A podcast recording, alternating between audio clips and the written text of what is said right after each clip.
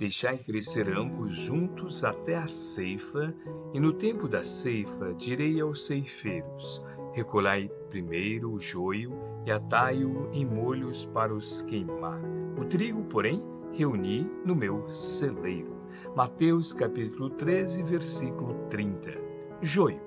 Quando Jesus recomendou o crescimento simultâneo do joio e do trigo, não quis senão demonstrar a sublime tolerância celeste no quadro das experiências da vida.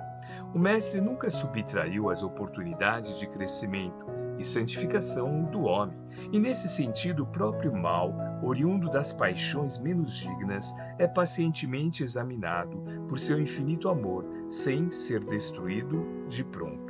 Importa considerar, portanto, que o joio não cresce por relaxamento do lavrador divino, mas sim porque o otimismo do celeste semeador nunca perde a esperança na vitória final do bem.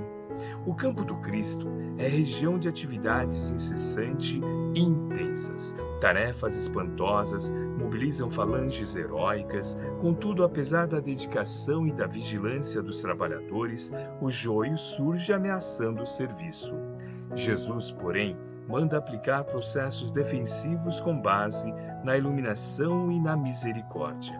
O tempo e a bênção do Senhor agem devagarinho e os propósitos inferiores se transubstanciam. O homem comum ainda não dispõe de visão adequada para identificar a obra renovadora. Muitas plantas espinhosas ou estéreis são modificadas em sua natureza essencial pelos filhos amorosos do administrador da seara, que usa afeições novas, situações diferentes, estímulos inesperados ou responsabilidades externas que falem ao coração.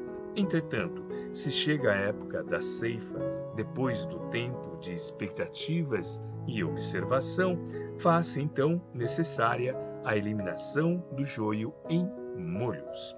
A colheita não é igual para todas as sementes da terra. Cada espécie tem o seu dia, a sua estação. Eis porque, aparecendo o tempo justo de cada homem e de cada coletividade, exige-se a extinção do joio quando os processos transformadores de Jesus foram recebidos em vão.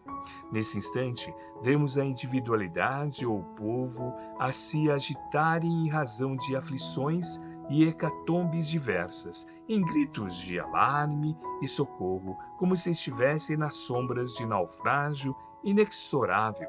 No entanto, verifica-se apenas a destruição de nossas aquisições ruinosas ou inúteis, e em vista de o joio ser atado aos molhos, uma dor nunca vem sozinha. Emmanuel, psicografia de Francisco Cândido Xavier, obra Vinha de Luz, capítulo 107.